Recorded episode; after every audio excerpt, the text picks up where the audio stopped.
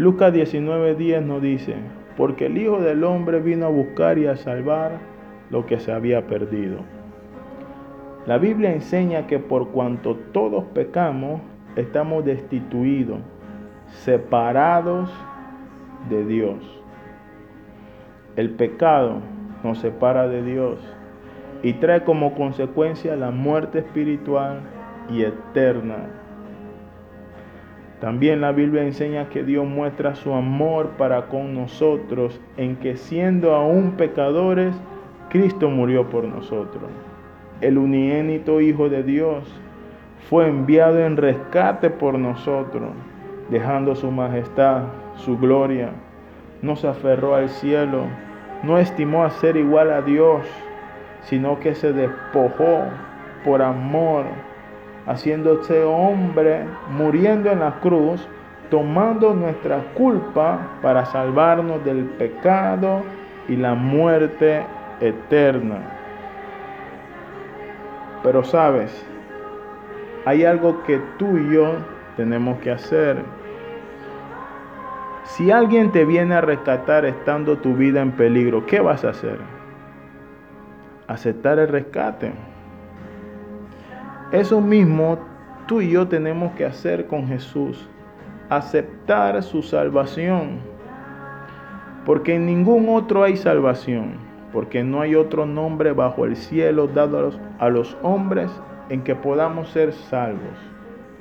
En Lucas 19 se describe la historia de un personaje llamado Saqueo. Era jefe de los recaudadores de impuestos para el gobierno romano. Estos eran personas deshonestas que incrementaban la cantidad del valor que exigía Roma en los impuestos y con esta práctica se enriquecían y se ganaban el desprecio de los demás.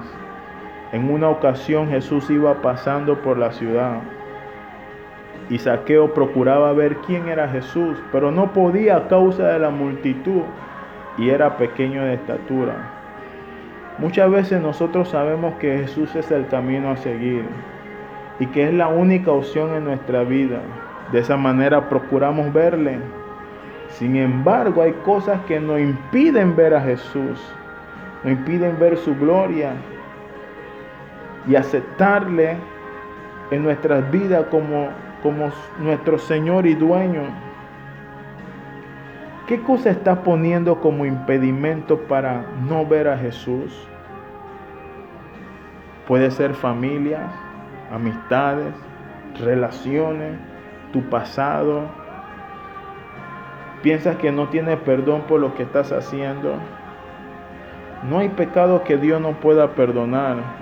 Si confesamos nuestro pecado, Jesús es fiel y justo para perdonarnos y limpiarnos de toda maldad.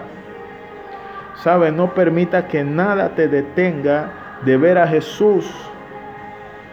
Más abajo en ese mismo capítulo dice que y corriendo delante subió a un árbol para ver a Jesús. Corre por tu vida, corre por tu salvación y no permita que nada ni nadie te detenga en tu decisión. Dios te bendiga.